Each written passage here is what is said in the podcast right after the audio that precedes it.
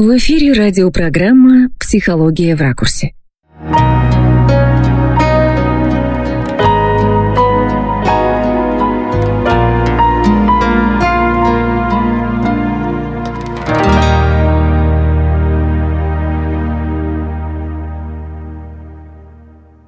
Друзья, приветствую всех на частоте 828 кГц. С вами практикующий психолог, семейный и групповой психотерапевт Анастасия Телятникова. И мы продолжаем цикл передач «Психология в ракурсе». Продолжаю делиться с вами полезной информацией, своими мыслями и соображениями на различные темы и актуальные вопросы, касающиеся психологии и всего того, что с ней связано. А это наши отношения и наше восприятие жизни. И сегодня я хочу поговорить о вечной теме отцов и детей то есть о детско-родительских отношениях. Но не в классическом понимании маленькие дети и родители, а взрослые дети, то есть выросшие взрослые люди и их родители. То есть вот об этих отношениях. Как показывает практика, очень много клиентов обращается с какими-то жизненными вопросами, в которых так или иначе фигурируют их отношения с родителями, зачастую уже с пожилыми родителями или даже с очень пожилыми родителями. То есть это взрослые люди, которым за 20, за 30, за 40, иногда даже за 50 лет. Но мы также знаем, что дети есть не у всех, но вот родители есть абсолютно у всех, а соответственно есть и отношения с ними. Так вот, если смотреть по двум направлениям, то есть когда у людей, у взрослых детей и родителей хорошие, доверительные, удовлетворяющие тех и других отношения, это одна история. То есть это такая обогащающая, здоровая история, то есть люди чувствуют себя достаточно уверенными, потому что мы знаем, что отношения, то есть связи с значимыми, близкими людьми и качество этих отношений – это является очень важной составляющей того, как мы себя чувствуем, как мы себя ощущаем, насколько мы внутренне уверены и насколько мы ощущаем стабильность и какую-то внутреннюю гармонию даже. Потому что если мы чувствуем не только знаем и понимаем, но мы ощущаем, что нас принимают, нас поддерживают, нас понимают, у нас есть человек или люди, ну, например, если это родители, ну, иногда это бывают друзья или супруги, которым мы можем довериться, мы можем безопасно чувствовать себя в отношениях в том плане, что мы можем рассказать все, что угодно, и мы знаем, что нас не осудят, нас не раскритикуют, от нас не будут требовать выполнения того, чего мы не хотим, то есть не будут нарушать нарушать наши границы, не будут нами пользоваться. То есть это отношения, в которых присутствует уважение к друг другу, к интересам и потребностям друг друга. Но, с другой стороны, есть также ощущение, что нас поддержат, нам помогут, если будут какие-то сложности или какая-то трудная минута, с нами что-то разделят. И очень важно во всем этом даже не столько физическая помощь, сколько эмоциональное принятие и поддержка. То есть, когда человек может выслушать, когда человек может, если его просят, что-то посоветовать или просто поддержать и помолчать. То есть, в общих чертах это то, как выглядят здоровые, полноценные отношения, которые являются нашим внутренним ресурсом. То есть, когда у нас хорошие отношения с нашими близкими людьми, Самые первые наши близкие люди – это родители, ну, или, например, мама, или бабушка, если она заменяла нам э, родителей, потому что мы знаем, что бывают истории, когда родители оставляют своих маленьких детей своим родителям, уезжают куда-нибудь учиться или работать и забирают потом их через какое-то время, иногда даже через несколько лет. То есть такие истории мы тоже знаем. Ну, то есть те значимые люди, которые нас воспитывали, которые нас растили, которые являются для нас важными и значимыми такими объектами для подражания и для идентичности нашей, то есть на кого мы хотим или пытаемся, или уже внутренне мы на кого походим. Ну, я имею в виду, идентифицируемся с кем. Если мы говорим вот про качество отношений, таких хороших, здоровых, и если они у нас есть, а изначально они у нас складываются с родителями, и потом наподобие таких отношений мы складываем уже с нашими партнерами, с нашими людьми близкими, которые у нас образуются в жизни, то тогда все хорошо. То есть тогда мы чувствуем себя достаточно уверенно, мы чувствуем себя защищен. Если у нас таких отношений нет, то есть если у нас есть какие-то неудовлетворительные, иногда даже разрушительные отношения с родителями, например, они такими были, и там очень много каких-то неразрешенных конфликтов, ссор, очень много напряжения, много много, например, обиды на родителей или злости, или родители там до сих пор что-то от нас требуют, чего мы делать не хотим, но они заставляют нас испытывать чувство вины, или мы его испытываем, потому что мы не хотим поступать так, как они, они хотят или требуют от нас, а мы хотим жить своей жизнью. Здесь тоже много конфликтов и много напряжения, потому что это конфликт интересов. То есть одни люди, например, родители, ожидают и требуют что-то от своих детей, им кажется, что они лучше знают, как надо жить, они лучше знают, знают, как надо поступать, у них более богатый опыт, и они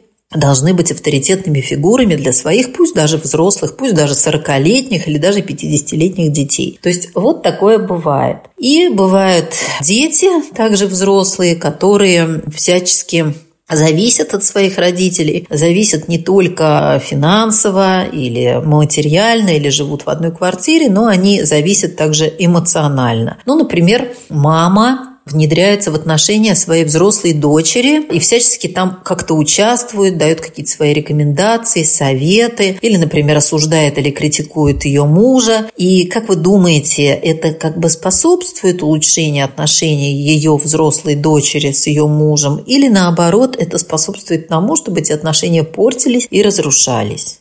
Я думаю, что все вы догадались, что это уже второй вариант, но такая мама, она может интерпретировать это или ощущать как ее забота о взрослой дочке. Несмотря на то, что, например, взрослой дочке такая забота совсем не нужна, и она бы хотела от мамы, чтобы мама не внедрялась в ее отношения, чтобы она ее не опекала, чтобы она просто встала на позицию какой-то такой нейтральной, равной, может быть, старшей подруге, которая дочку принимает, она дает ей возможность жить своей собственной самостоятельной жизнью, она туда не внедряется, и даже если ей что-то не нравится, она это не высказывает. А даже если она это высказывает, то она не требует, чтобы ее пожелания и требования выполнялись. Ну, это как одна из зарисовок, потому что таких зарисовок действительно может быть очень много. И если говорить про неудовлетворительные плохие отношения взрослых детей с родителями, то бывает так, что у людей есть родители, Соответственно, у этих родителей есть дети, но они не общаются, то есть они не взаимодействуют, они прерывают отношения, иногда они не общаются годы.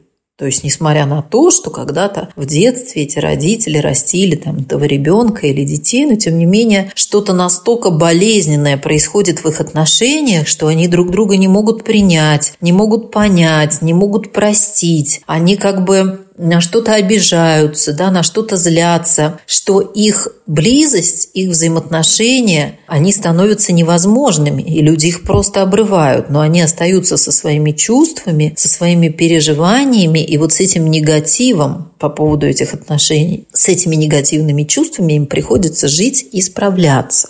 Также вы, наверное, слышали о том, что материнская любовь, она безусловна. Но материнская любовь, безусловно, а что подразумевается под этим? То есть, что мать принимает своего ребенка, а особенно, например, своего взрослого ребенка, таким, какой он есть, то есть со всеми его особенностями, с учетом его интересов, его взглядов, его образа жизни. То есть вот это безусловная любовь. Или это когда мама условно лучше знает, она прожила жизнь, как нужно жить ее сыну сыну или ее дочери. Что подразумевается под безусловной любовью и бывает ли она? Я думаю, что для родителей очень важно в какой-то момент, когда дети уже перестают в них нуждаться так, как они нуждались в раннем детстве, а это начинается примерно в подростковом возрасте, когда в процессе развития у ребенка возникает ощущение, что он отдельный, что у него есть своя какая-то индивидуальная линия, что он не такой, как его родители, он может быть другим, он имеет право на свое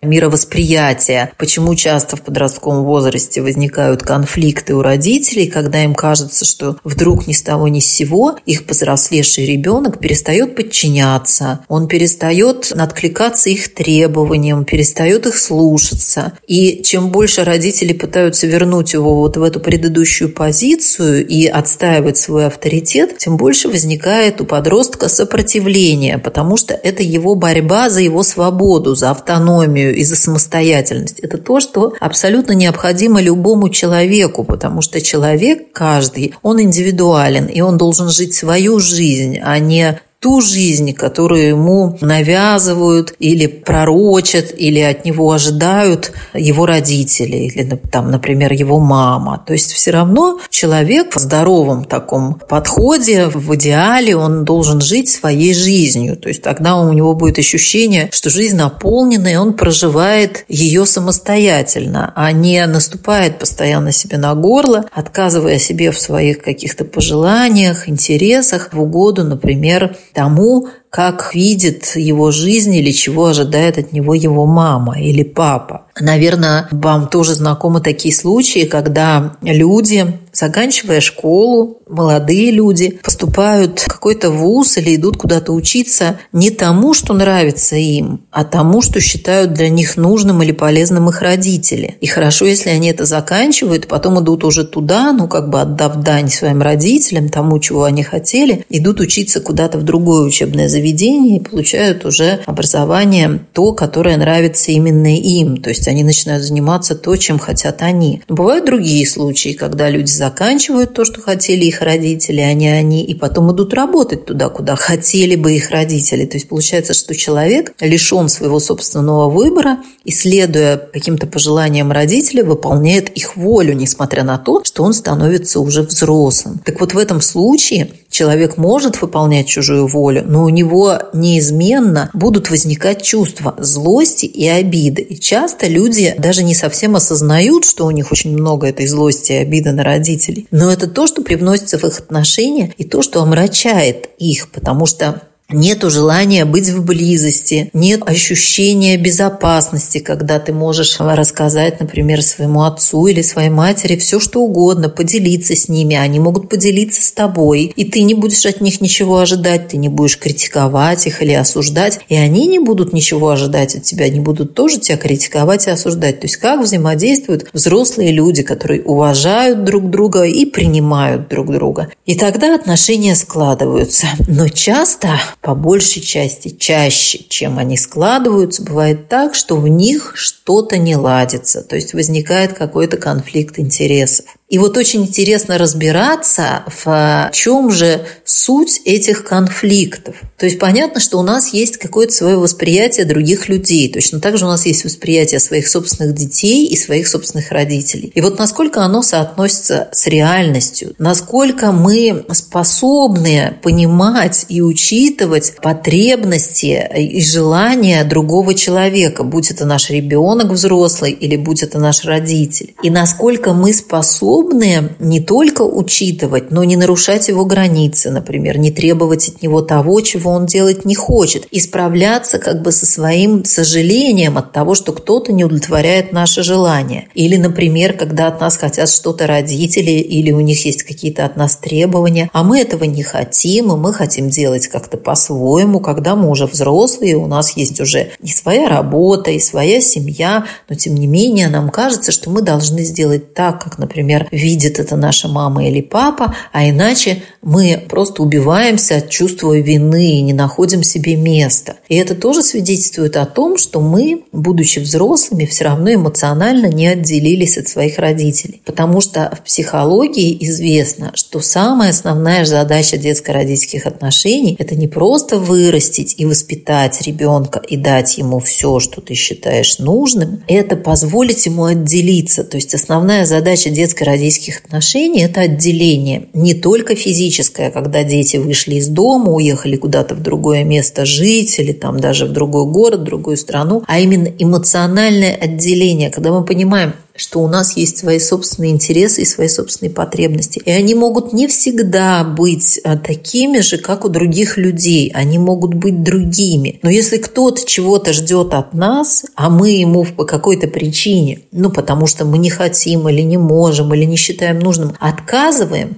мы не испытываем чувство вины, да, мы испытываем легкое сожаление, что мама может быть недовольна, она ждала чего-то другого. Но мы не разваливаемся от этого чувства вины, да, мы понимаем, что мы имеем право поступать так, как мы хотим. Конечно, я не говорю о том, когда требуется действительно наша включенность или наша помощь во что-то, да, я говорю про те ситуации, когда у нас есть наша жизнь собственная, там, с нашими детьми, с нашими мужьями, женами, партнерами, и есть родители, которые включаются каким-то образом в нашу жизнь или внедряются, или которые пытаются как-то избыточно опекать, когда это нам не нужно. Я говорю вот про эти ситуации и про эти случаи. Еще бывает, есть, например, родители, с ними не складываются отношения, то есть у нас есть какие-то ожидания, что они будут нас поддерживать, понимать, они не поддерживают, не понимают, а осуждают. И тогда мы тоже понимаем, что взрослых родителей, ну так же, как, в общем-то, и взрослых детей, не изменить. То есть можно поменять свое отношение как-то к ним, да, и перестать себя как-то по-другому вести или по-другому реагировать. И тогда мы тоже получим от них какую-то другую реакцию. Но изменить их характер во взрослом возрасте, да, что родителей, что взрослых детей, или изменить их как бы мировоззрение или отношение к нам мы не можем только через изменение своего собственного поведения и отношения, например, к ребенку или к родителю. То есть мы начинаем по по-другому реагировать, и тогда и родители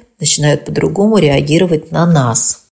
То есть сейчас я говорю о том, что если у нас что-то не ладится с близкими людьми, в данном случае мы рассматриваем отношения взрослых детей и родителей, то в первую очередь нужно обращаться к себе и анализировать и понимать, а что я делаю такого или какую я вношу в лепту, чтобы вот наши отношения складывались каким-то таким образом, что это меня не удовлетворяет, что мне это не нравится. То есть там может быть наш вклад, ну и, соответственно, вклад, например, наших родителей. Но если мы начинаем как-то по-другому относиться к ним или по-другому реагировать, то есть вероятность, что они тоже начнут по-другому реагировать на нас. Но бывает, такого не случается. И тогда это тоже очень большая и важная задача принять, что родителей, допустим, уже не изменить. Поэтому мы либо можем как-то подстраиваться и выстроить с ними отношения максимально для нас удовлетворяющие и комфортные, либо мы можем находиться с ними на какой-то определенной дистанции, ну, не знаю, там, созваниваться комфортнее для нас два или один раз в неделю, а не каждый день. Или там видеться, ну, вот, э, не знаю, раз в месяц, да, там, например, не каждую неделю. То есть у каждого своя дистанция комфортная в отношениях. Потому что вообще все отношения – это про границы. То есть где границы и мои интересы заканчиваются, где начинаются чужие, а где мои границы, мои интересы нарушаются, а где я нарушаю чужие. То есть когда мы чувствуем, что наши границы нарушаются, в наше пространство кто-то вторгается, кто-то пытается что-то сделать, что нам не нравится, у нас появляется чувство раздражения и злости. Точно так же появляется это раздражение и злость у других людей, когда мы нарушаем их границы. Поэтому, как говорил Шопенгауэр, описывая такую притчу, когда стая дикобразов греется в э, пещере, и с одной стороны они очень хотят прижаться друг к другу, потому что им нужно тепло друг друга, а с другой стороны они понимают, что если они прижмутся ближе, чем они находятся, то они сильно ранят друг друга, они уколят своими длинными иглами. Также и в отношениях. Вот этот вот баланс соблюдения границ своих и границ других людей, неважно, это наши дети, это наши родители, ну то есть это касается всех близких людей, с которыми мы находимся в близких отношениях или с которыми мы, например, проживаем на одной территории. То есть вот баланс соблюдения этих границ, он очень важен. Потому что если наши интересы затрагиваются, мы раздражаемся, злимся, это вызывает конфликты. Если мы затрагиваем интересы других людей, то это злит их. И бывает, что это такой обоюдный процесс, когда возникает какая-то ссора, получается, что вроде бы у нее причина какая-то поверхностная, бытовая, но на самом деле там внутри скрывается очень много чувств, очень много каких-то ожиданий или требований друг к другу, или, может быть, там кто-то борется за свой авторитет или власть, ну, например, родители пытаются продолжать быть такими вот кающими, то есть чувствовать себя полезными, нужными для своих детей, а дети пытаются от них как бы оторваться, дистанцироваться, отстоять свои какие-то права и интересы и стараются не допустить их в свою жизнь. Я помню, мне рассказывал один знакомый про свои отношения с его матерью, а этот знакомый, он был из Австралии, и, а, соответственно, его мать тоже была из Австралии. Ему на тот момент было уже 50 лет, и он говорил о том, что его мать, соответственно, пожилая женщина, вызывает у него восхищение, потому что она продолжает путешествовать, она занимается тем, что ей интересно, что ей нравится, и он тоже путешествует. Он с ней как бы конкурирует в такой здоровой конкуренции, то есть мама где-то путешествует, рассказывает ему о своих впечатлениях, о том удовольствии, которое она получает, а он делится своими впечатлениями, и так они взаимодействуют, разделяя какие-то моменты, какие-то переживания, какие-то впечатления друг с другом, то есть разделяя удовольствие. Потому что если задуматься, то людей объединяет больше всего то, что они делают вместе с удовольствием. Ну, например, ребенок играет со своей мамой да, или со своим папой, они вовлекаются в игру, получают совместное удовольствие, и у ребенка потом воспоминания, ощущения о том, что вот если он с кем-то играет, то он может получать вот такое удовольствие от процесса. Точно так же, если мы говорим по аналогии маленького ребенка с родителем, с которым он играет во что-то, там он, например, хохочет или они вместе смеются. То же самое происходит у взрослых детей и родителей. То есть, когда они получают какое-то совместное удовольствие, ну, они проводят, например, вместе какие-то праздники, или они могут поделиться какими-то впечатлениями. То есть, это не про требования к друг другу, это не манипуляция друг другом, это именно какое-то вот разделение какого-то удовольствия, то есть от беседы или, я не знаю, от чаепития или от какого-то похода совместного или поездки куда-то. Ну, это где люди не требуют ничего друг от друга, они не осуждают, не критикуют, не назидают, а они просто делятся чем-то, да, делятся тем, что происходит в их жизни. Поэтому здесь еще, конечно, очень важно заниматься своей жизнью, а не только детской, и что составляет большую трудность у родителей подростков, особенно когда они были очень вовлечены в воспитание детей и как бы не удовлетворяли, не следовали своим потребностям. То есть, например, ходили на работу и занимались воспитанием детей, там, их школа, уроки, какие-то кружки, еще что-то. То есть, они очень много инвестировали туда энергии и отказывали себе в, там, в каких-то удовольствиях. И когда дети вырастают, они становятся подростками, они начинают отделяться от родителей, им уже не нужно столько заботы, столько внимания, у родителей образуется пустота. То есть они не знают, чем себя занять. То есть вроде бы одной работы уже недостаточно. Они привыкли еще что-то делать, они привыкли быть занятыми, они не умеют сталкиваться с собой, они не знают, как им свою жизнь устроить, если у них нет вот все время вот этого налаженного какого-то быта или налаженной какой-то заботы о детях. И тогда перед родителями встают новые задачи, что нужно как бы найти свои собственные интересы, наполнить чем-то свою жизнь. То есть не цепляться больше за то, что ребенок маленький, потому что он не маленький, он уже вырос, он стал подростком. И вот здесь тоже возникает много конфликтов, да, когда родителям сложнее как бы измениться, сложнее адаптироваться к повзрослевшему ребенку. То есть ребенок удовлетворяет свои естественные потребности, он идет там, встречается со сверстниками, он занимается занимается своими какими-то делами, своими вопросами, а родители все время пытаются, ну, например, часто это бывает мама, там папа на работе, он как работал, так и работает, она все время вовлекается, все время пытается узнать, а как там что, она пытается как бы позаботиться, когда ее забота уже не нужна, и часто детям, чтобы избавиться вот от этого опекания, то есть от этой гиперопеки, им приходится уезжать куда-то, да, ну, чтобы вот как-то спастись чтобы у них имелась возможность э, создавать свою собственную жизнь, то есть жить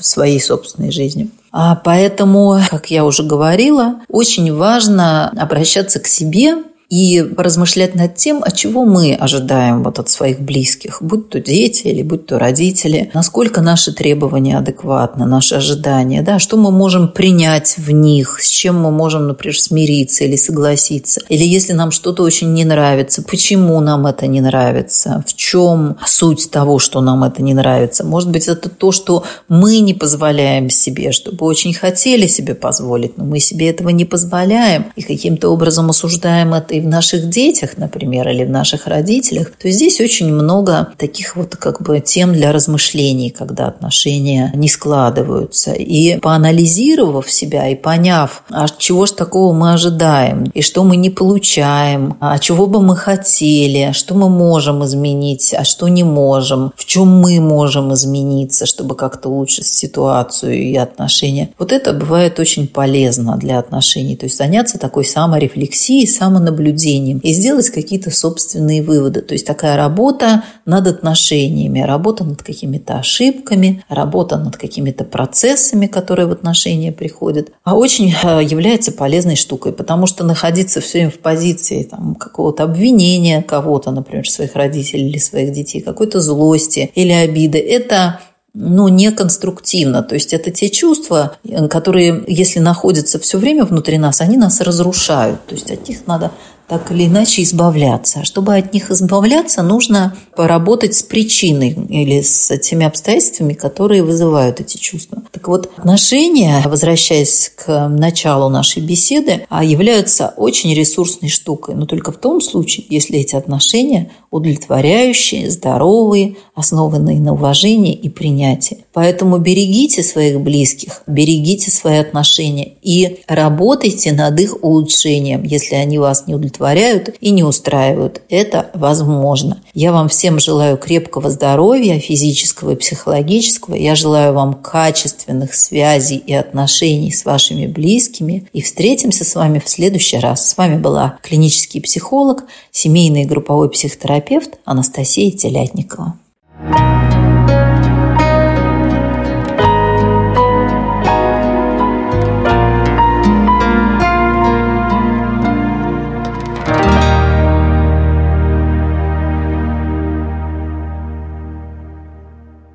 Радиопрограмма «Психология в ракурсе».